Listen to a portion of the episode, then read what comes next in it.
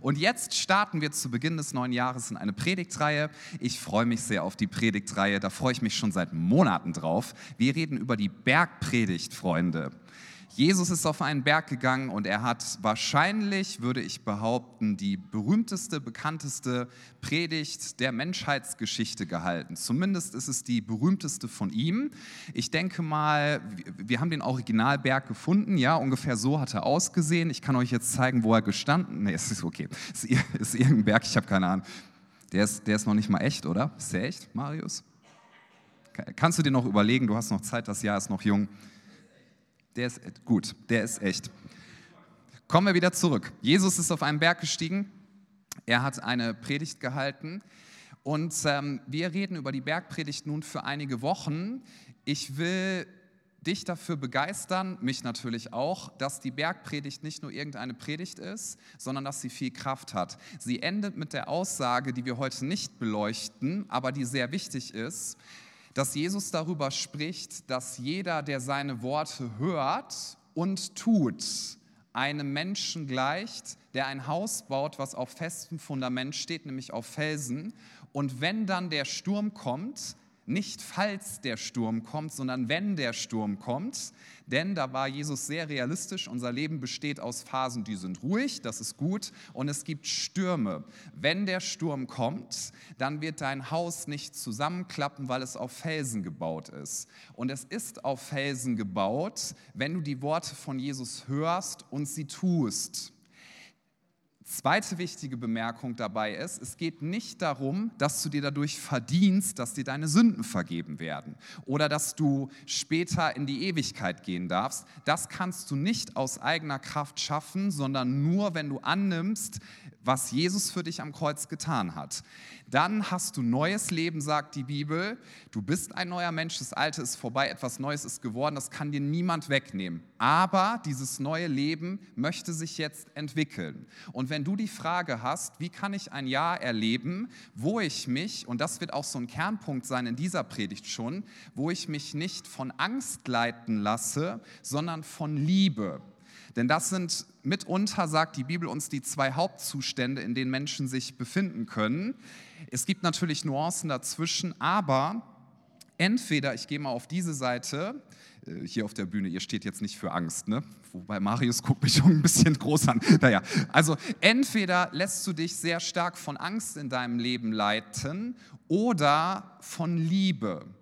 Und sich von Liebe leiten zu lassen, ist sehr kraftvoll. Von Angst gesteuert zu sein, ist nicht gut, weil wir treffen dumme Entscheidungen, wir sind blockiert, es geht uns seelisch nicht gut. Und deswegen möchte ich sagen, jeder von uns, ich bin damit eingeschlossen, der sich sehnt nach mehr Fülle, nach weniger Dominanz durch Angst, nach weniger innerer Verzweiflung, nach weniger Kraftlosigkeit, die du irgendwie nicht in den Griff bekommst, für den ist die Bergpredigt genau richtig. Weil wenn wir das tun, was Jesus sagt, dann wird die die Kraft seines Heiligen Geistes in unserem Leben zur vollen Auswirkung kommen. Letzte Vorbemerkung, dann lese ich den Text für heute aus der Bergpredigt. Es gibt einen Part, den sollen wir tun und es gibt Dinge, die kann nur Gott tun. Und das, was uns oft so müde macht in unserem Leben und was uns auch so frustriert, uns geistlich weiterzuentwickeln und dass wir denken, ich will gar keinen neuen Anlauf nehmen. Ja, ich weiß nicht, ob du das schon mal kanntest, dass, dass du denkst, so, ich wollte mich verändern und jetzt habe ich das versucht und das klappt schon seit Jahren nicht und jetzt bin ich schon 25 oder was auch immer. Ja, und ich kriege das einfach nicht hin und irgendwann bist du so frustriert, dass du sagst, ich mag jetzt keinen neuen Anlauf mehr nehmen, ich habe keine Kraft. Und der Punkt ist der, es ist so wichtig. Wir können es nicht, du kannst das nicht aus eigener Kraft schaffen, das geht nicht. Du brauchst Geisteskraft, unbedingt. Du brauchst die Kraft des Heiligen Geistes, die wesentlichen Dinge kannst du selber nicht verändern. Aber es gibt etwas, was du tun kannst, es gibt Dinge, die du tun kannst, damit die Kraft des Heiligen Geistes in deinem Leben wirken kann. Ja, ein Rückbezug zu Weihnachten. Ich predige jetzt kurz den Rest, den ich an Heiligabend nicht geschafft habe. Die Zeit ich schon. Aber ähm, alleine nur kurzer Rückbezug, weil das hat mich total fasziniert nochmal. Wir haben ja Heiligabend, falls du hier gewesen bist oder an einem anderen Standort, über diese Geschichte ähm, nachgedacht, wie die Hirten auf dem Feld sind und sie sehen äh, etwas Gewaltiges und die Engel sagen, habt keine Angst und laden sie ein und ähm, fordern sie auf, dass sie zum Stall gehen. Und ein Gedanke stellt steckt da drin, den werden wir jetzt auch gleich in diesem Text und in der Predigtreihe entfalten. Und das ist der folgende. Das Eigentliche hat Gott schon getan und wird Gott tun. Weil was da auf diesem Feld passiert ist bei den Hirten, was ihnen erst so Angst gemacht hat, es war so bewegend und es ist dann in Freude umgeschwungen, ist das folgende, dass ihnen gesagt wurde, Gott selbst, also der Sohn Gottes, ist, hat eine unendliche Strecke zurückgelegt, ist den ganzen Weg gegangen und hat sich maximal klein gemacht. Ein Baby ist das schwach, schwächst menschliche, was du dir vorstellen kannst. Ein Baby ist wehrlos, du kannst mit einem Baby machen, was du möchtest. Der Sohn Gottes, der vor aller Ewigkeit da gewesen ist, hat sich so sehr klein gemacht und reduziert. Das heißt, er hat eine unendliche Strecke zurückgelegt, um dir zu zeigen, dass er alles tun würde, alle Kraft aufbringen würde, alle seine Möglichkeiten einsetzen würde, damit du verstehst, wie wertvoll du bist und wie sehr er dich liebt. Und dann sagen die Engel sinngemäß, nachdem also diese unendliche Strecke zurückgelegt worden ist und dass, dass er bereit ist, jeden Weg zu gehen, geht ihr zum Stall Mhm, um ihn zu treffen. Sie wurden nicht dorthin gebeamt, sondern das war die Wegstrecke, die sie zurücklegen mussten. Die war nicht so weit wie das, was der Sohn Gottes zurückgelegt hat, aber es gibt eine Strecke, die wir zu gehen haben. Es gibt etwas, was wir tun können und auch übrigens tun müssen, damit die Kraft Gottes sich in unserem Leben entfaltet. So, und heute reden wir über etwas, das ist so basic, dass ich dich wirklich darum bitte, also schütteln möchte. Lass das auf dich wirken und tu so, als hättest du noch nie etwas über dieses Thema gehört. Wird nicht ganz gelingen gelingen, aber versuch es mal. Drück mal kurz auf den Reset-Knopf, denn wir reden heute übers Gebet. Das ist David Profita, der jetzt einen Applaus bekommt. ja.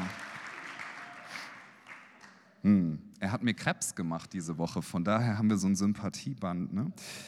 Wir reden über das Gebet. Matthäus Kapitel 6, Teil der Bergpredigt. Jesus sagt, deshalb sollt ihr auf diese Weise beten. Unser Vater, der du bist im Himmel, geheiligt werde dein Name, dein Reich komme, dein Wille geschehe, wie im Himmel, so auch auf Erden. Gib uns heute unser tägliches Brot und vergib uns unsere Schulden, wie auch wir vergeben unseren Schuldnern und führe uns nicht in Versuchung, sondern errette uns von dem Bösen, denn dein ist das Reich und die Kraft und die Herrlichkeit in Ewigkeit. Amen. Ich werde nach der Predigt mit uns gemeinsam, da darfst du schon mal, ich hoffe, du bist vorfreudig, darfst du schon mal Vorfreude haben. Ich würde so gerne mit uns durch das Vaterunser gehen. Ähm, und dass wir einfach diese Elemente bewusst für uns beten in einer Zeit, wie wir das heute schaffen. Ich möchte dadurch eine Inspiration geben nochmal, dass das Vaterunser nicht eine Formel ist zum Runterleiern, sondern das Vaterunser ist ein Inhaltsverzeichnis. Ja, es ist ein geistliches Inhaltsverzeichnis fürs Gebet. Jedes dieser Elemente ist etwas, wo wir tiefer eintauchen sollen und es soll dir helfen, Gebet zu lernen. Und jetzt möchte ich etwas tun, wo du dich sicherlich fragen wirst, der ein oder andere, ist das dein Ernst, Pastor? Und ich möchte die Frage schon mal mit Ja beantworten, dann ist das schon mal geklärt. Ich werde vor allem über Folgendes sprechen, nur über die Einleitung, die da heißt, deshalb sollt ihr auf diese Weise beten. Darüber möchte ich mit uns nachdenken. Wie will ich das tun? Nun, ich benenne einmal, das werden wir jetzt nicht auf der Präsentation sehen, folgendes. Matthäus 6, er sagt ja schon vorher etwas übers Gebet und das beginnt in Vers 5. Da steht, und wenn du betest, ist die Einleitung, dann sollst du nicht sein wie die Heuchler. Ist eine Sache, die Jesus sagt, wenn du betest. Dann, nächster Vers, steht, du aber, wenn du betest, hier haben wir es wieder, wenn du betest. Und dann nächster Vers, und wenn ihr betet, wenn ihr betet, und dann kommt er eben drauf, deshalb sollt ihr auf folgende Weise beten. Was ist der Punkt, den ich ähm, hier rüberbringen möchte und den Jesus rüberbringen möchte? Er sagt nicht, falls du betest, sondern wenn du betest. Und der Gedanke ist so einfach, dass es wirklich entscheidend ist, dass wir uns einmal darauf einlassen, damit wir ihn nicht verpassen, weil diesen ersten Schritt gehen viele von uns nicht und ich auch oft nicht. Jesus geht davon aus, dass seine Nachfolger eine Gebetsroutine haben, weil das so wichtig ist. Und das, was ich dir mitgeben möchte, basierend auf dem, was Jesus gesagt hat, ist dieser Gedanke, triff heute die Entscheidung, ich werde beten. Klingt ganz einfach, ich entfalte das jetzt natürlich noch, aber triff die Entscheidung, ich werde beten. Ich werde beten. Warum ist das so wichtig, darüber nachzudenken? Nun, Gebet das hast du vielleicht schon mal festgestellt, drängt sich nicht so auf und wird in den allermeisten Fällen nicht automatisch Teil unseres Alltags. Ich persönlich denke ganz oft, ich spreche jetzt mal nur von mir, du darfst überlegen, ob du dich damit einklinken kannst, ich habe zu wenig Zeit zu beten oder ich schaffe das jetzt gerade einfach nicht oder ich weiß nicht, wie ich beten soll und so weiter und so fort. Und alles, was wir so durchgehen, auch in der Bergpredigt und jedes Programm und jeder Vorschlag und alles, was du an Tools im Internet findest und auf Social Media, wird dir nicht helfen, wenn du nicht zunächst die simple Entscheidung triffst, ich werde beten. Das hat etwas damit zu tun, dass du und dass ich, dass wir die Notwendigkeit erkennen, wie sehr wir Gebet brauchen. Und wenn wir das erkannt haben, ich werde uns eine starke Motivation von mir geben, basierend und natürlich abgeleitet aus dem Wort Gottes, aber die mich sehr, sehr prägt und warum ich sage, ich werde beten und ich möchte beten und ich brauche Gebet. Da werde ich gleich drüber sprechen, aber zunächst möchte ich sagen, es ist so wichtig, die Entscheidung zu treffen, ich werde beten. Du wirst keine Zeit fürs Gebet finden, du musst Zeit dafür kreieren. Du musst Zeit dafür kreieren. Stell dir vor, du hast ein Haus, vielleicht hast du ja sogar auch eins. Wenn du etwas Neues dort reinstellen möchtest, etwas Wunderschönes und alle Räume sind vollgestopft, dann musst du zunächst einmal aufräumen und Platz schaffen. Und die Frage, die ich dir mitgeben möchte, ist, wie wirst du Platz schaffen in deinem Leben fürs Gebet? Wir werden nicht Zeit finden fürs Gebet, sondern wir müssen Zeit kreieren. Ich drücke das sogar so aus, wir müssen Dinge in unserem Leben fast töten, also rausstreichen, damit wir die Zeit fürs Gebet haben werden.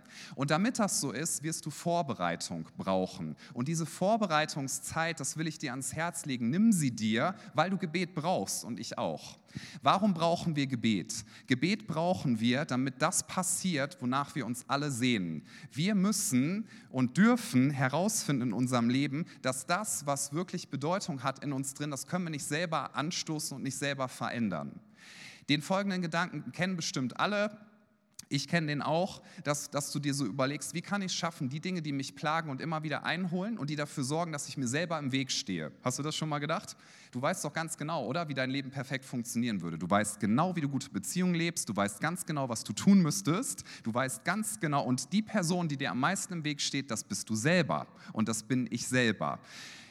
Wir schaffen es nicht, die wesentlichen Dinge zu verändern und deswegen brauchen wir die Kraft Gottes. Gerade wenn es um Angst geht. Wie oft habe ich mir schon gedacht, ja, ich brauche keine Angst haben, ist doch irrational. Wieso habe ich denn Angst? Wieso habe ich Angst vor dem? Wieso habe ich Angst davor? Wieso habe ich Angst davor? Und man kann gewisse Disziplinentscheidungen treffen, aber es wird dich immer wieder einholen. Und was du brauchst ist, dass die Liebe Gottes in deinem Leben wirkt und dass sie alle Angst vertreibt. Und Gebet ist der Weg, den du täglich gehen kannst, nur so wird es funktionieren, dass du aus der Angst rausgehst, auf Gott zu, der die pure Liebe ist. Deswegen müssen wir es lernen zu beten, weil Gebet bedeutet, dass wir diese Strecke, erinnere dich nochmal an die Hirten, die kurze Strecke, die du zu gehen hast, dass du sie jeden Tag gehst. Deswegen brauchst du Gebet. Sonst wird das innerlich und äußerlich nicht passieren. 1. Johannes 4, Vers 18 sagt folgendes: Furcht ist nicht in der Liebe, sondern die vollkommene Liebe treibt die Furcht aus. Denn die Furcht hat mit Strafe zu tun. Wer sich nun fürchtet, ist nicht vollkommen geworden in der Liebe. Die Sachen, die uns blockieren, die Sachen, die uns fertig machen, die Sachen, die dich davon abhalten, deine Berufung zu leben, das, was dich davon abhält, gesunde Beziehungen zu leben, das, was dich davon abhält, aufzustehen und zu sagen, ich werde mein Leben so gestalten, wie Gott das für mich vorgesehen hat, das ist Angst. Und Angst ist ein großer Treiber, Angst ist eine große Kraft. Angst sagt dir, du wirst abgelehnt werden. Angst sagt dir, niemand darf dich sehen, so wie du wirklich bist, dann wirst du nicht gemocht werden. Angst sagt dir, du bist nie gut genug. Angst sagt dir, wehe, wenn dich jemand kritisiert, dann ist dein Wert in Frage gestellt. Angst sagt dir, es werden schlimme Dinge passieren und du kannst alleine gegen diese Kraft nicht ankommen. Es ist nicht möglich. Aber die gute Botschaft ist, die Liebe Gottes kann das. Und die Liebe Gottes wirst du in dein Herz reinlassen, wenn du betest. Ja, du musst zur Quelle und nur an der Quelle kann Gott Veränderung schenken. Dafür mal ein Beispiel, was mir eingefallen ist. Ist ein paar Jahre her, da habe ich eine Reise unternommen. Ich reise ganz gern mal mit Leuten aus unserer Kirche so äh, durch die Gegend und gucke mir andere Kirchen an. Und so habe ich eine Gruppe zusammengestellt von fünf Leuten. Wir haben uns in den USA ein paar Kirchen zusammen angeguckt und der Rückflug ging von Miami aus. Die Stadt haben wir uns auch angeguckt, ist eine ganz schöne Stadt, ja. Bad Boys, Bad Boys. Okay, also war cool. Ja, und dann, äh, wir waren sogar surfen, also ich nicht, ich habe den anderen beim Surfen zugeguckt und wie sie sich einen Sonnenbrand geholt haben. Und dann waren wir auf jeden Fall am Ende am Miami Airport und wollten zurückfliegen. Und einer in unserer Gruppe, einige kennen ihn hier, deswegen anonymisiere ich ihn, er heißt Ricardo N. oder nennen wir ihn R. Neutag, ja, dann ist es ein bisschen anonymer. Also er war, ich darf das erzählen, er sagte auf jeden Fall, bevor wir zu, dem, zu der Kontrolle gegangen sind, ja, und ich bin so jemand, ich habe Dinge gerne im Griff, ich weiß, das ist noch nie jemandem aufgefallen, aber ich, ich, ich hatte das Zeitding im Kopf, wann wir da sein müssen, um durch die Kontrolle zu gehen und er meinte, ich gehe noch mal kurz ein bisschen spazieren und wir saßen bei Starbucks und er kam einfach nicht wieder. Und dann ging da so ein Kopf vorbei mit einem Donut in der Hand. Okay, der Donut ist übertrieben, aber da ging so ein Security-Typ vorbei und ich dachte, ja, ich habe jetzt keinen Bock mehr zu warten. Und dann habe ich den gefragt, können Sie an diesem Airport eine Durchsage machen. Dann meinte er, ja, das können wir machen. Ja, rufen Sie bitte Mr. Ähm, und dann habe ich ihm den Namen gesagt, Ricardo Neutag. Und ähm, der soll bitte zu Starbucks kommen und zwar sofort. Dann ging dieser Cop weg und dann passierte nichts und dann kam Ricardo einfach so wieder und wir sind durch die Sicherheitskontrolle gegangen und dann hatten wir noch anderthalb Stunden Zeit und als wir da durch waren, ging auf einmal folgende Ansage los am Miami Airport, das ist ein Riesen-Airport. Ricardo Newtag, Ricardo Newtag, please come to Starbucks immediately. Und er so, was hast du gemacht? Meine ich, ja, du warst weg, ich habe dich nicht gefunden. Und das Schlimme war, die anderthalb Stunden bis zum Flug, ist kein, das ist kein Scherz, wurde diese Ansage alle fünf Minuten. Er guckt mich so an mit so einem Blick, Christian, alle fünf, alle fünf Minuten, ich, ich wette, ich kann es ja nicht kontrollieren, wir sind ja weggeflogen, wahrscheinlich noch heute. Wahrscheinlich steht so eine Crowd am Starbucks und denkt, wann kommt Ricardo? Wird er uns erlösen? Ja, vom Klimawandel, keine Ahnung, das ist Scherz, Scherz. So, der Punkt ist der, ich konnte nicht mehr zurück zu diesem, zu diesem Desk, wo ich den Mann gebeten habe, die, die Durchsage zu machen. Und wenn ich jetzt angefangen hätte, ich muss das stoppen, ich muss, ich muss dafür sorgen, dass diese Durchsage aufhört. Natürlich hätte ich probieren können, irgendwie so eine Box abzuschrauben, wo der Sound rauskommt oder da was drüber zu hängen. Aber dadurch hätte ich nur Symptome bekämpft. Ich hätte es niemals hingekriegt, diese Ansage zu stoppen. Außer, und das ist mein Punkt dabei, wenn ich zur Quelle zurückgehe und sie dort stoppe. Und das konnte ich noch nicht nicht mal, weil ich war schon durch den Security durch. Das heißt, ich hatte keine Möglichkeit, an der Quelle für die Lösung zu sorgen. Und das ist mein Punkt. Und jetzt lese ich uns vor, haben wir auch nicht auf der Präsentation, Jeremia 17 ab Vers 5. Da steht, dass Gott Folgendes sagen möchte zu Menschen, die sich von ihm abwenden und ihre Hoffnung auf Menschen, also auf sich selber setzen. Zu diesen Menschen sagt er Folgendes. Dieser Mensch ist wie ein kahler Strauch in der Wüste, der vergeblich auf Regen wartet. Hast du dich schon mal so gefühlt? Ausgehöhlt, von Angst gesteuert, Gefühle, die hochkommen, wo du denkst, ich weiß selber nicht, was mit mir los ist, warum, warum habe ich oft so viel Angst, warum mache ich immer wieder den gleichen Fehler, warum mache ich immer wieder die gleichen dummen Sachen, warum schaffe ich es nicht, mich zu verändern? Wie ein kahler Strauch, der in der Wüste steht und vergeblich auf Regen wartet. Er steht in einem dürren, unfruchtbaren Land, wo niemand wohnt. Doch ich segne jeden, sagt Gott, der seine Hoffnung auf mich, den Herrn, setzt und mir ganz vertraut. Er ist wie ein Baum, der nah am Bach gepflanzt ist und seine Wurzeln zum Wasser streckt. Die Hitze fürchtet er nicht, denn seine Blätter bleiben grün. Auch wenn ein trockenes Jahr kommt, ich möchte das mal prophetisch sagen, selbst wenn ein trockenes Jahr kommt und dieses Jahr vielleicht bei dir nicht so gut funktioniert von den äußeren Umständen, sorgt er sich nicht, sondern trägt Jahr für Jahr Frucht egal was um ihn rum passiert. Und jetzt ganz wichtig, nichts ist so undurchschaubar wie das menschliche Herz. Hast du dich das auch schon mal gefragt? Was ist eigentlich mit mir los? Und du kannst es nicht erklären. Nichts ist so undurchschaubar wie das menschliche Herz. Du selber hast zu den wichtigen Dingen keinen Zugang. Es ist unheilbar krank, sagt Gott sogar. Wer kann es ergründen? Und hier kommt die Antwort. Und deswegen brauchen wir Gebet, Freunde. Ich, der Herr, durchschaue es. Ich prüfe jeden Menschen ganz genau und möchte jedem Menschen Heilung schenken. Gott möchte dein Herz heilen. Er möchte dich heilen von den negativen Dingen, die vielleicht schon in deiner Kindheit über dir ausgesprochen worden sind, zu denen du vielleicht sogar gar keinen Zugang hast und die dich immer wieder plagen. Dass immer wieder hochkommt, dass du denkst, ich bin halt nicht gut genug. Selbst wenn du es gut machst, du müsstest es besser machen. Oder dass du denkst, wenn ich das und das mache, dann, dann könnte es passieren, dass was ganz Schreckliches eintritt. Und du kriegst diesen Gedanken und diese Angst nicht in den Griff. Und deswegen ist es so wichtig, dass du betest und dass ich bete. Weil beten bedeutet, dass du jeden Tag aus deiner Angst aufstehst und sagst, Gott, ich brauche deine Kraft. Ich kann mein Herz nicht ergründen. Erinnere dich an das Flughafenbeispiel. Ich kann nicht zur Quelle zurück. Ich kann nur Symptome Symptome bekämpfen, aber du bist Gott, du bist mein Herr, du hast durch Jesus alles getan und ich weiß, dass ich weiß, dass ich weiß, dass deine Kraft mein Herz verändern kann. Du musst nicht in deiner Angst bleiben, du musst nicht in deiner Schuld bleiben, du musst nicht in diesen negativen Dingen drin bleiben und selbst wenn, und ich wünsche dir das nicht, eins der schlimmsten Jahre von den Umständen her käme, wenn alles zusammenbricht, solange du an der Quelle bist und betest, wird Gott dich verändern. Ja, wer das ansatzweise glaubt, darf ein leises Amen sagen. Das ist vollkommen in Ordnung. Und deswegen müssen wir darüber nachdenken. Jesus hat gesagt, wenn ihr betet, er hat nicht gesagt, Gebet ist falsch, Gebet ist religiös, so, sondern er hat gesagt, wenn ihr betet. Was er kritisiert vorher ist, dass wir dabei heucheln, dass wir, dass wir mit Gebet angeben. Und dazu möchte ich uns einfach noch ein paar weitere Gedanken mitgeben dürfen. Lasst uns nicht in irgendwelche Extreme abrutschen. Deswegen war auch meine Einladung, dass wir über Gebet nachdenken, als hätten wir noch nie darüber gesprochen oder noch nie darüber nachgedacht, weil es gibt ja gewisse Fragen, die uns dabei beschäftigen. Es gibt zum Beispiel Leute, die sagen, das ist so das eine Extrem, boah, dieses ganze Religiöse und jetzt kommen die wieder mit ihrem Gebet und ich weiß, das ist wichtig, aber Gott liebt mich doch. Ja, das stimmt, also das werde ich jetzt auch nicht rausstreichen, aber dann kommt so eine Frage wie, das reicht doch, wenn ich eine Minute pro Tag bete.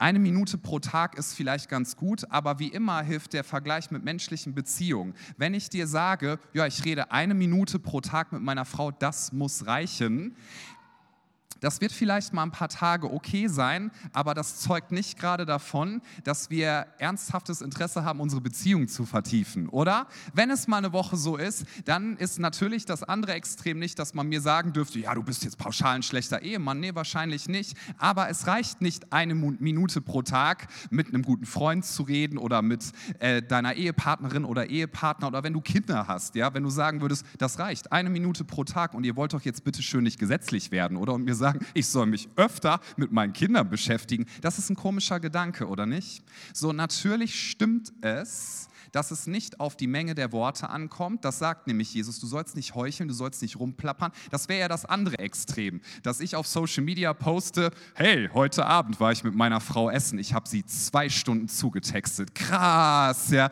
wirst du denken, das ist ganz schön arm. Es geht ja nicht darum, dass auch manchmal bei, bei Freundschaften, dazu würde ich auch gerne was sagen, bei Freundschaften, es ist nicht verkehrt, manche machen das ja gerne und gerne auch mal regelmäßig, wenn du postest, was für tolle Freunde du hast und dass du dankbar dafür bist ist in Ordnung, sagt die Bibel auch nichts gegen. Aber wenn es nur darum geht, dass du dich dann gut fühlst, weil du der Welt zeigen kannst, wie tolle Freunde du hast, dann ist es nicht gut. Und das ist das, was Jesus kritisiert. Er kritisiert nicht, dass wir vielleicht viel beten, sondern er kritisiert, wenn wir das zur Schau stellen und wenn wir damit angeben, dass wir so eine tolle Beziehung zu Gott haben. Beim Gebet geht es nicht ums Angeben, sondern beim Gebet geht es darum, dass du lernst, dich aus deiner Angst auf die Liebe Gottes zuzubewegen bewegen, damit seine Liebe dein Herz heilen kann. Deswegen würde ich sagen, ohne gesetzlich zu sein, das hat nichts mit Gesetzlichkeit zu tun, sondern mit Jüngerschaft, lasst uns lernen, auf Gott zuzugehen und auch zu sagen, ich muss Gebet lernen. Deswegen hat Jesus gesagt, ich bringe euch das bei. Vergleich das mal mit einem Menschen, der auf die Welt kommt und dann größer wird. Vielleicht wirst du am Anfang lernen, im Bild gesprochen, dass du wie ein Baby erstmal auf Gott zukrabbelst. Ja? Es kommt nämlich nicht darauf an, dass du perfekte Worte sprichst oder perfekt betest, sondern dass du es einfach erstmal tust und auf Gott zukrabbelst. Dann wirst du lernen zu laufen und kannst dich jeden Tag schon etwas besser auf Gott zubewegen. Wer gerade gelernt hat zu laufen als ein kleines Kind, kann noch keinen Marathon laufen und noch keinen Sprint. Aber irgendwann kannst du auf Gott zu rennen und der Gedanke dabei ist, du und ich, wir können besser werden, wenn es ums Gebet geht. So, und wenn du dich jetzt fragst oder sagst, das klingt voll schön, wenn ich jetzt wüsste, meine Ängste werden weniger, ich kann es aber selber nicht schaffen, aber Gott möchte mein Herz heilen und er möchte es füllen mit seiner Liebe, ich möchte beten, dann trifft die Entscheidung nochmal, das ist ja mein Punkt vom Anfang gewesen, ich werde beten. Und das wird Vorbereitung. erfordern. Und dieses möchte ich dir mitgeben heute. Überleg dir, wo wirst du beten, wann wirst du beten, sei realistisch, bereite es vor. Wesentliche Dinge im Leben, die du wirklich tun ähm, musst, erfordern oder möchtest, erfordern am Anfang wesentlich mehr Vorbereitung als die Sache selbst. Ist dir das schon mal aufgefallen? Wenn du zum Beispiel schon mal eine Wohnung gestrichen hast oder ein Zimmer, hab mal im Kopf, bevor das eigentliche Streichen dauert meistens gar nicht so lange wie die Klammer auf, nervige Klammer zu, Vorbereitung, abkleben auf dem Boden, bababababa. Das eigentliche Streichen geht sogar oft viel schneller. Oder denk an ein gutes Essen. Heiligabend war so schön. Ne? Wer meine Frau kennt, weiß ja, sie liebt Kochen und sie hat wieder, sie ist komplett eskaliert und ich habe die Vorbereitung mitgekriegt. Das hat zwei Tage gedauert für ein Essen, was in einer Stunde verputzt ist. Die Vorbereitung dauern wesentlich länger als die eigentliche Sache, um die es geht. Nehmen wir noch ein Beispiel, weil Sascha mich gerade angrinst. Der wird wahrscheinlich sich jetzt darüber freuen denken wir mal über Umzüge nach. Ja. Ich bin schon zehnmal in meinem Leben umgezogen und ich habe bei ganz vielen Umzügen geholfen. Warst du schon mal bei einem schlecht vorbereiteten Umzug? Das ist furchtbar. Mein Vater ist mal in eine Wohnung reingekommen. Ich musste so lachen. Als Umzugshelfer, da war nichts und ich meine wirklich nichts eingepackt. Und die, die nach Hilfe gefragt hatten, saßen beim Frühstück als die her. Siehst du, Sascha hat innere Schmerzen. Entschuldigung, weil als ich, das, ich musste sofort an dich denken.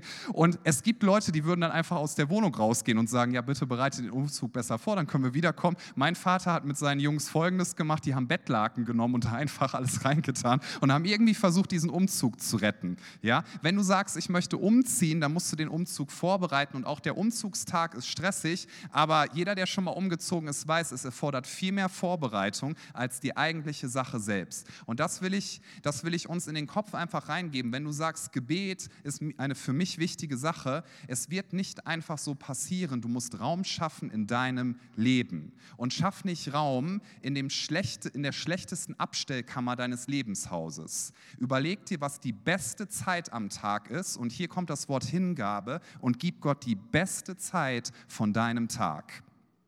Wir denken übrigens oft, die Zeit, die ich habe, sollte darüber entscheiden, wie viel ich bete. Und diesen Gedanken, den möchte ich auch gerne noch hoffentlich zerstören dürfen. Es wird dein Leben revolutionieren, wenn du diesen Gedanken umdrehst. Nicht die Zeit, die du empfindest, die du hast, sollte darüber bestimmen, wie viel du betest, sondern je mehr du betest oder je intensiver du betest, desto mehr wirst du merken, und das meine ich 100% ernst, auch aus eigener Erfahrung, Gott wird deine Zeit vermehren.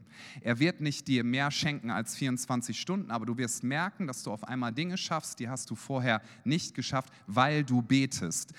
Das Prinzip findest du in der ganzen Bibel. Gib Gott deine wenigen Fische und Brote, das, was du hast, opfere es, dein Bestes, und du wirst sehen, wie er es vermehrt. Gib ihm die beste Zeit von deinem Tag, nicht die schlechteste. Gott hat sein Bestes gegeben, seinen Sohn Jesus Christus, nicht das Schlechteste. Hingabe bedeutet, Erstmal, es fühlt sich an wie ein Tod, weil du etwas Wirkliches opferst weil du etwas Wirkliches opferst. Jesus ist wirklich in den Tod gegangen, damit Leben entstehen kann. Du wirst nur dann Gebet in deinem Leben etablieren, wenn du zunächst die Entscheidung triffst, nochmal der Anfangsgedanke, ich werde es tun. Warum? Weil ich weiß, dass ich mich selber nicht verändern kann, weil ich weiß, dass ich selber nicht aus der Angst rauskommen werde, weil ich weiß, dass ich selber nicht die Kraft habe, um mich so zu bewegen, wie ich in meinem geistlichen Leben mich so gerne bewegen möchte. Du Du kannst die Kraft der Sünde nicht alleine besiegen, du kannst deine Ängste nicht alleine besiegen, du kannst die Brüche in deiner Biografie nicht alleine besiegen, aber das Schöne ist, Gott ist größer als alles. Und er hat dir verheißen,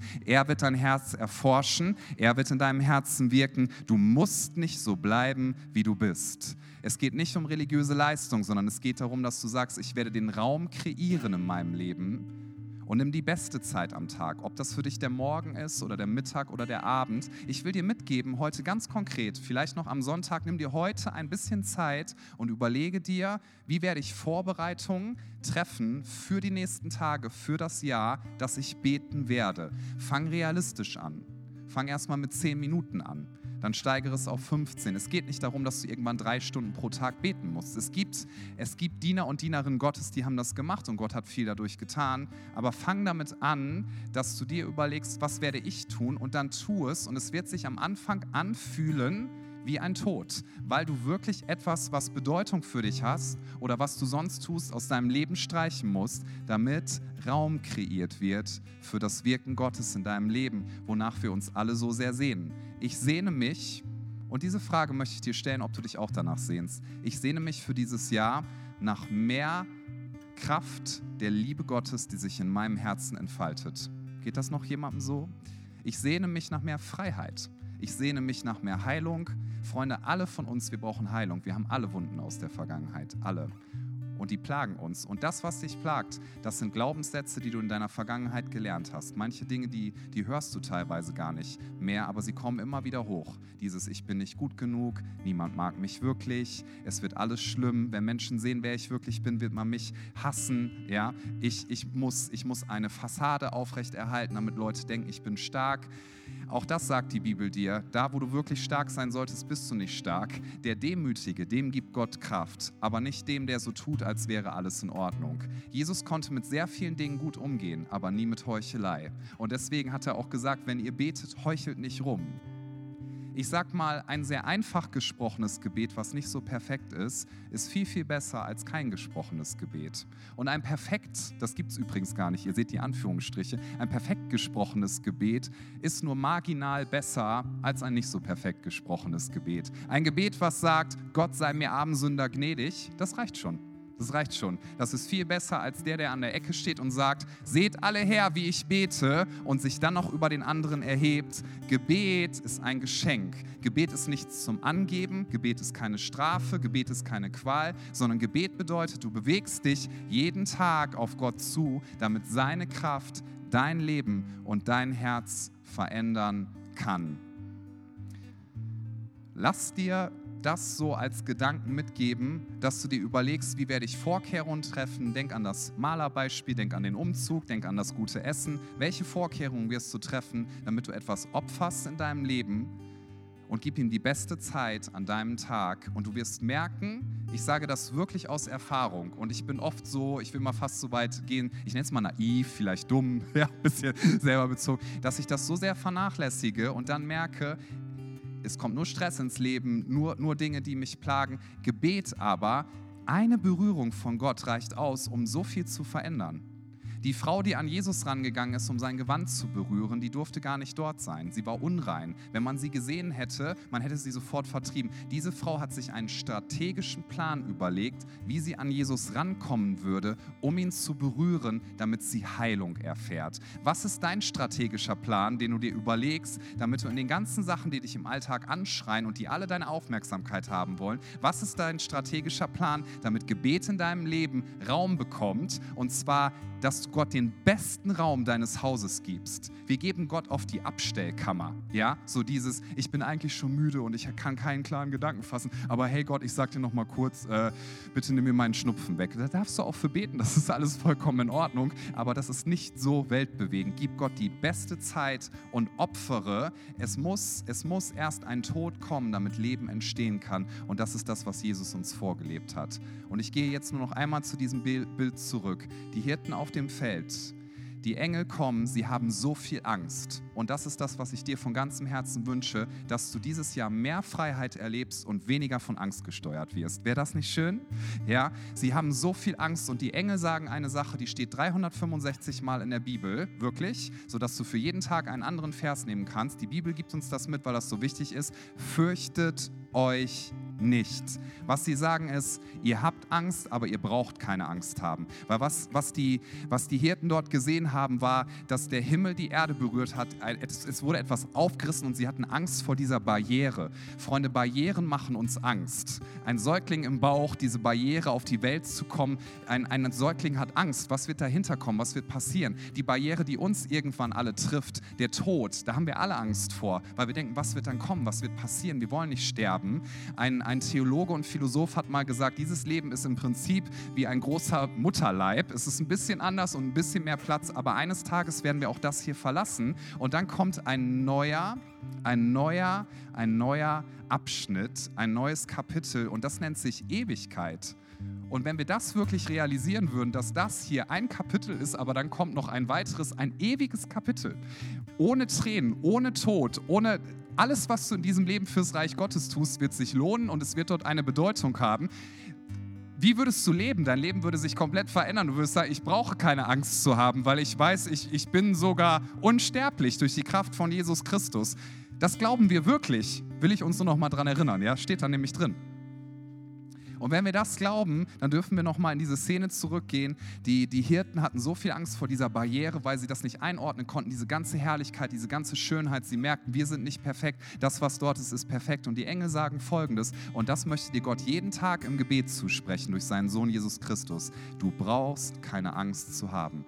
Das kannst du dir nicht selber sagen, Menschen können dir das auch sagen, aber es hat nicht die Kraft, dich wirklich zu verändern. Aber wenn Jesus dir sagt, du brauchst keine Angst zu haben, dann sagt dir das derjenige, der schon da war, bevor das Universum entstanden ist und der alle Macht hat im Himmel und auf der Erde. Das wird dich verändern. Und das, was vorher da war, diese Angst vor dieser Barriere, ist umgeschwenkt in eine Freude über die Herrlichkeit und Schönheit Gottes. Und deswegen haben sie gesagt, wir machen uns auf den Weg zum Stall. Wir gehen unsere Strecke, weil der Sohn Gottes eine unendliche Strecke zurück zurückgelegt hat und eine unendliche Strecke in den Tod gegangen ist. Er hat die letzte Barriere besiegt. Er hat unseren Feind besiegt, den Tod. Und deswegen dürfen wir Leben haben. Und deswegen sagt Jesus, wenn ihr betet, er geht davon aus, es ist so wichtig, eine Routine zu haben. Und ich hoffe von ganzem Herzen, dass es nicht gesetzlich oder religiös irgendwie angekommen ist, weil ich weiß, manche von uns haben so eine Prägung und denken, boah, Gebet, ich habe immer gehört, ich muss mehr beten. Streich doch mal den ganzen religiösen Quatsch. Jesus möchte dich nicht vor eine unlösbare Aufgabe stellen, das will er nie, sondern wenn er etwas sagt, was, was gut ist für dein Leben, dann kannst du es tun. Opfere das Beste, was du hast an deinem Tag an Zeit und bete und du wirst sehen, wie Jesus vermehrt und du wirst sehen, wie Jesus Heilung schenkt. Tag für Tag für Tag für Tag.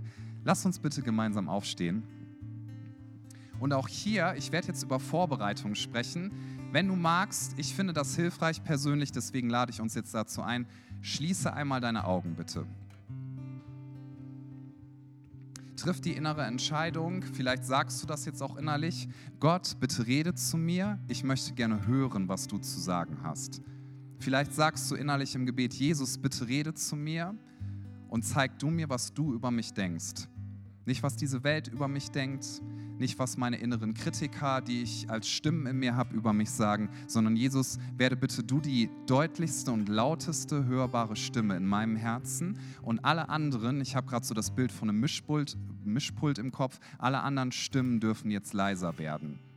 Das ist keine Fantasiereise, sondern es hat geistliche Kraft. Denn Jesus ist lebendig. Er ist nicht nur eine Vorstellung. Gib ihm deine Ängste, gib ihm deine Sorgen, und hör einfach mal hin, was er dir sagen möchte. Und während alle Augen geschlossen sind, ich würde jetzt nämlich gerne eine Frage stellen, lass uns einen Moment der Privatsphäre für Leute wirklich kreieren, dass keiner umherschaut, möchte ich dich fragen, ob du jetzt zunächst einmal die Entscheidung treffen möchtest, zu Beginn dieses Jahres, dass du Jesus annimmst als den, der dir deine Schuld vergibt, der seine ganze Gnade dir zeigt, als den, der dir neues Leben schenkt und als den, dem du nachfolgen möchtest von ganzem Herzen. Vielleicht hast du das schon mal in deinem Leben entschieden, aber du weißt gerade in deinem Herzen ganz genau, dass du Jesus nicht nachfolgst. Jesus verurteilt dich nicht, aber er schaut dich jetzt in diesem Moment liebevoll an und sagt, ich habe alles für dich getan, damit du verstehst, wie sehr ich dich liebe. Ich habe mein Leben für dich gegeben. Ich würde alle Kräfte, die ich habe, alles in Bewegung setzen, damit du verstehst, dass ich dir da begegnen möchte, wo du bist. Lade Jesus ganz neu in dein Leben ein. Vielleicht wirst du das jetzt zum ersten Mal entscheiden, dass du sagst, Jesus, ich weiß, ich kann mich aus eigener Kraft nicht verändern. Ich kann mir auch meine Sünden nicht vergeben, aber du kannst das. Und ich stelle mich auf deine Kraft. Und während niemand umherschaut, nur ich gucke und das Team, möchte ich dich bitten, dass du, wenn du sagst, ja, ich habe den Mut, dass ich jetzt sage, ich gehe aus meiner Angst raus, ja, ich gehe aus meiner Angst raus vor, vor Schuld und vor dem, was passieren könnte, aber ich will Jesus nachfolgen und ich will das mit Entschlusskraft tun. Wenn du diese Entscheidung treffen möchtest, dann bitte ich dich, dass du einfach als ein kurzes Zeichen jetzt deine Hand hebst. Einfach nur als Zeichen vor Jesus. Dankeschön. Gibt es noch jemanden, der sagt, Dankeschön, das ist meine Entscheidung heute. Bring das zum Ausdruck und geh einen mutigen Schritt der Nachfolge. Einen kleinen Schritt, aber einen kraftvollen Schritt und heb jetzt deine Hand. Sag, Jesus, hier bin ich, hier ist mein Leben. Dankeschön. dann können alle, die sich gemeldet haben, ihre Hand gerne wieder runternehmen. Wir sprechen jetzt ein Gebet zusammen, was wir hier vorne auf der Leinwand sehen. Und dieses Gebet möchte ich uns auch zu Beginn des Jahres ermutigen. Lass uns das bewusst beten, wenn du dich gerade entschieden hast. Wir beten das alle mit und lass uns Jesus nochmal das zum Ausdruck bringen, was wir von ihm halten, wie sehr wir ihn lieben und dass wir an ihn glauben und an seine Kraft und an seine Erlösung.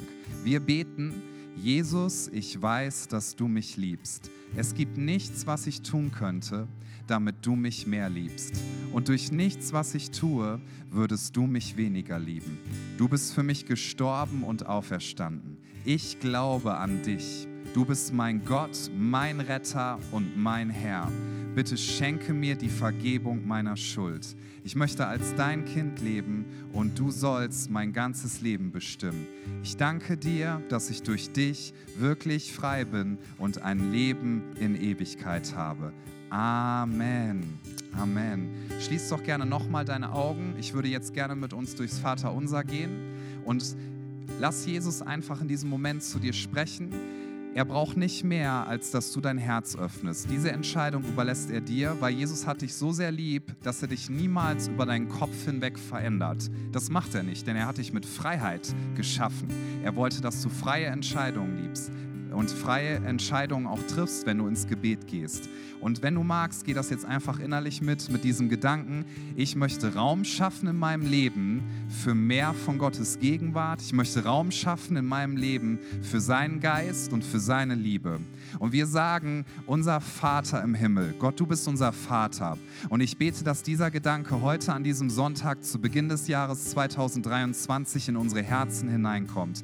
Du möchtest so gerne, dass wir als deine Kinder zu dir kommen. Und das tun wir jetzt. Ich bitte dich, dass du jedem hier zeigst, wie sehr du uns liebst und dass du uns nicht nur liebst, weil das deine Aufgabenbeschreibung ist, sondern dass du uns wirklich magst. Dass du dich freust darüber, wenn wir in deine Gegenwart kommen. Wir sagen, Vater, bitte füll du unser Herz. Vater, bitte füll du jeden Tag unseres Lebens. Bitte füll du unsere Beziehungen, unsere Familien, unsere Entscheidungen. Wir kommen zu dir als unserem himmlischen Papa und wir wissen, bei dir sind wir sicher. Danke, dass du uns niemals fallen lässt. Danke, dass du hinter uns stehst und danke, dass wir diesen Gedanken mitnehmen dürfen, auch in diese Lobpreiszeit und in das weitere Jahr. Wir sagen, dass du derjenige bist, der unsere Versorgung ist. Wir sagen, dein Name soll geheiligt sein und in deinem Namen ist beinhaltet, dass du ein Heiler bist. Gott, du schenkst Heilung und ich bete, dass körperliche Heilung geschieht in diesem Moment. Ich bete, dass seelische Heilung geschieht. Ich bete, dass du in unserem Herzen an die Punkte rangehst, die zerbrochen sind, denn wir sagen, du bist Gott, unser Arzt. Wir sagen, du bist Gott, unser Versorger. Wir sprechen aus, Gott, weder die Regierung noch ein Arbeitgeber noch irgendwelche Menschen, noch irgendwelche Wirtschaftsumstände, noch Kriege oder was auch immer auf dieser Welt passiert, sorgt für unsere Versorgung, unsere Nichtversorgung, sondern Gott, du bist unser Versorger und wir bekräftigen, du wirst uns alles geben, was wir zum Leben brauchen. Wir sagen, du bist Gott, unser Schutz, du bist unser Beschützer. Was auch immer passiert, es wird nichts geschehen, was nicht vorher an dir vorbeigegangen ist. Es kann nichts passieren, was du nicht vorher gesehen hättest. Danke Gott, dass alles Gute und alles Schlechte deinem Plan im Endeffekt dienen wird und dass du selbst die schlechten Dinge nehmen wirst und dass du die Gewalt des Bösen nehmen wirst und dass du sie umkehrst, sodass es dich dir unterordnen muss und deinen Plänen. Wir sagen, du bist ein Gott, der einen Plan hat für unser Leben. Und selbst wenn wir den im Moment vielleicht nicht sehen, so sagen wir in der Rückbetrachtung, jeder einzelne Punkt unseres Lebens wird verbunden werden durch eine übernatürliche göttliche Linie und wir werden sehen dürfen, wie du die ganze Zeit da gewesen bist. Wir sagen, du bist ein Gott, der uns sieht. Wir sind niemals alleine.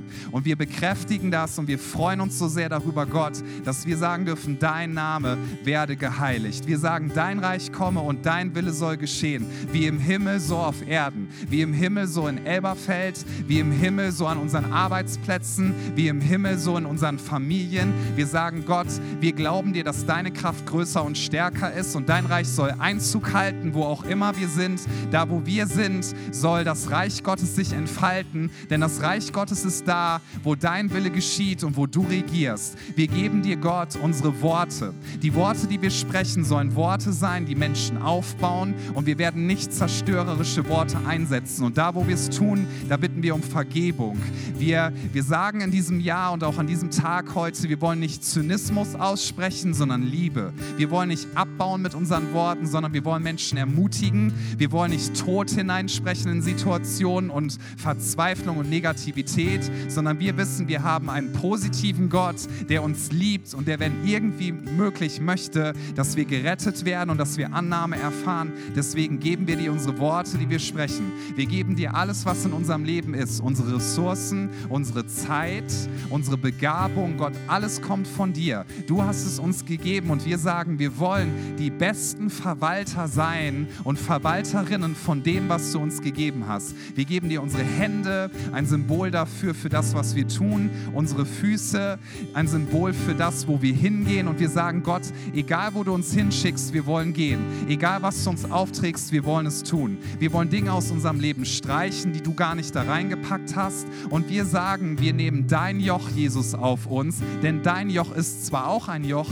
aber es ist sanft. Es wird keine Druckstellen hinterlassen, es wird uns nicht zerstören und wir wollen deinen Auftrag leben. Gott, wir sagen, dein Reich komme, dein Wille soll geschehen, wie im Himmel, so auf Erden. Wir beten um Versorgung, wir beten, dass du uns unser tägliches Brot gibst, alles, was wir zum Leben brauchen. Ich bete für jeden, der sich finanzielle Sorgen macht, wo auch immer die gelagert sind, dass du jetzt hineinkommst. Wir wollen uns nicht leiten lassen von Gedanken über Geld und Mammon, sondern wir wollen sagen, Geld ist ein guter Diener, aber Geld ist nicht mein Herr, Besitz ist nicht mein Herr, Status bei Menschen wird mich nicht leiten, irgendwelche Anerkennung von Menschen, was wir auf Social Media Accounts nach außen hin zeigen, das sind nicht Dinge, die uns leiten, sondern wir werden geleitet von dem Gedanken, alles, was wir wirklich brauchen, kommt von Gott, unserem himmlischen Vater. Und wir sprechen aus, du bist unser Versorger. Und ich bete jetzt in der Kraft deines Heiligen Geistes, dass alle Angst vor Arbeitslosigkeit, dass alle Angst vor finanziellem Mangel, dass alle Angst vor dem, was morgen kommt, dass das jetzt weicht